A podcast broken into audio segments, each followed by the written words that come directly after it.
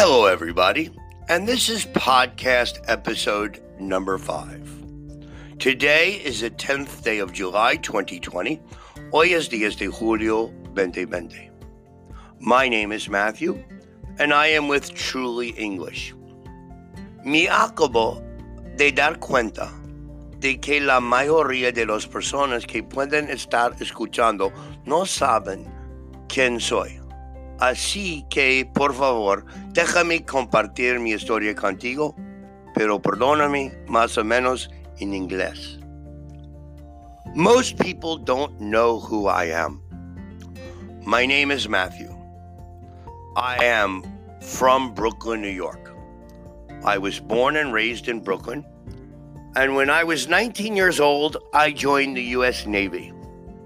By the age of 21, I was a U.S. naval lawyer. I completed military justice school. So I was basically a prosecutor, a fiscal for the United States military. And in the end, I was in charge of the appellate review of court martials for the Atlantic Ocean. Any court that happened within the United States military had to go through my office. That was a large responsibility. And at the time, there were only three of us. I handled the Atlantic, Elaine handled the Pacific, and Captain J. Peter Clum, I'll never forget that man, he handled the world. We reported to him. So, in the military, I had the great opportunities. Unfortunately, being from the United States, we had war. We had to serve in war zones, which was difficult. I retired from the military with a service connected disability. And basically, I was a single father. But when my daughter began university with my military pension, I also had worked for AT&T and I received a liquidation from them. I decided to move to Mexico. And I moved to the mountains of Oaxaca in San Sebastian de Etla. In the mountains of Oaxaca, I lived alone on top of a mountain. I didn't take a computer, no television, no cell phone, because I needed to disconnect myself or basically recuperate from working all those years in the military in New York City. I was burnt out. Estuvo quemado. And while on the mountain one day, a local farmer asked me if I could help him because his two sons had an English test. I never taught English before. So I thought, why not? And I started to help the two boys to understand what they needed to know in order to pass their test. Within two weeks, the two sons changed. It wasn't just two sons. Now it was the two sons, the dos hijos, four cousins, cuatro primos, dos sobrinos. I had the entire family. It was like un salita, a little sala de clases sobre la montaña in Mexico. It was very chido. And that is how I learned this profession of teaching. That was about 16 years ago.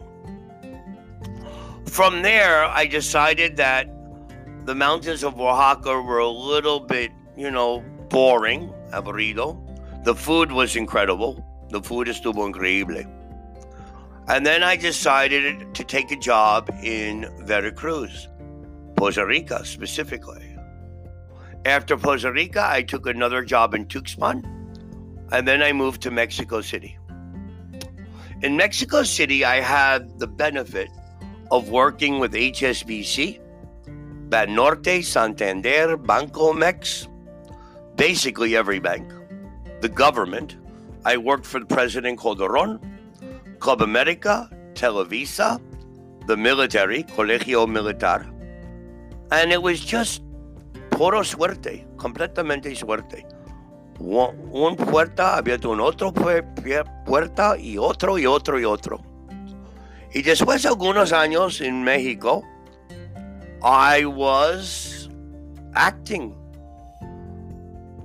Televisa pregúntame una vez para traducir, translate 18 scripts for the Gossip Girl Acapulco.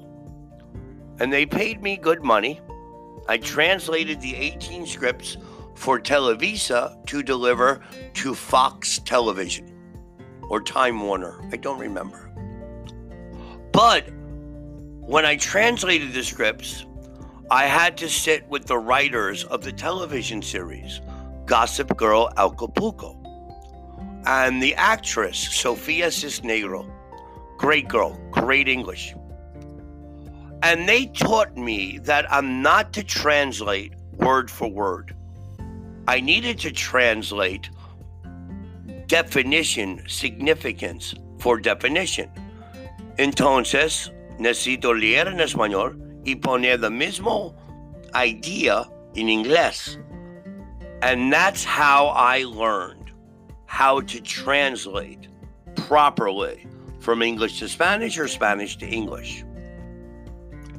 I also worked with the bodyguards, you know, the guaruras, the guardaespaldas for the embassies, for the United Arab Emirates, for the U.S. Embassy, for basically every embassy Iran, Iraq, and in the embassies with another man named Manuel.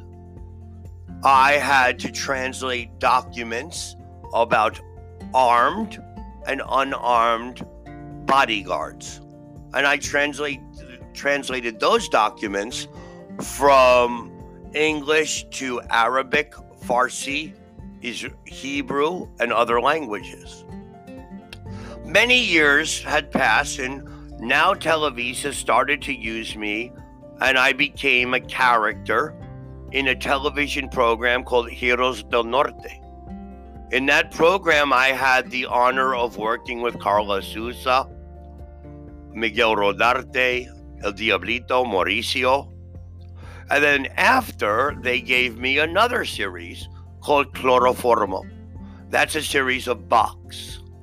And I worked in that series, of course, with Jesus Ochoa, Flaco Ibanez, um, Eric Morales, El Terrible, Alejandro Peniche, or Peniche was Heroes del Norte. And after I recorded other series with Syncronia, I recorded Run Coyote Run, a series for Fox Television and a few movies. One of the best movies was Que Culpa Tiene El Niño with Carla Souza. And I've worked with all of these incredible people politicians, presidents of banks, generals in the military. I've worked with the director of infant formula for Nestle, Nan Inido, and each person helped me to increase my level of lifestyle. I would say the best help I've received, possibly, was from HSBC, or for Mexico, HSBC. I was a part of HSBC working in Sutore for maybe 10 years. I worked with the, the president of the bank, the vice president, and basically the director of every area. I helped them translate documents, I helped them understand their conference calls. But during all my years in Mexico, I have had many wonderful experiences. And all of this has created me to be the person I am. And this is the reason why I do the podcasts. I want to help people to understand to speak another language. Working, trabajando in Televisa or con Club America es increíble. En Televisa, cada persona, no es importa quién, the mesero, the ropero, the portero, the actor, the actriz, the productor, the director, todos hablan inglés y español perfectamente. No sabe cómo, pero todos sí. En HSBC es como lo mismo. La mayoría de gente sabe inglés y hablar inglés. And estuvo un parte de eso. So tengo muchas historias, historias, or I have many stories, and I will share these stories with you in future podcasts. But I can tell you that I have worked with some of the greatest people, the most intellectual people in Mexico. It's a wonderful country. And what I'm trying to do with these podcasts is share with everyone what I've learned. I thank you for listening. My name is Matthew. My school is truly English. We are located in Veracruz, but this is not about classes. This is about helping people to improve their English. Es obvio, solo quiero ayudar gente para mejorar su inglés. Thank you for your time. Gracias por tu tiempo. Y si tienes preguntas, siempre mandarme un mensaje. Visit my Facebook page, Truly Economical English in Tuxpan, Veracruz. Send me a Twitter, Truly Economical English. And thank you. Have a wonderful day.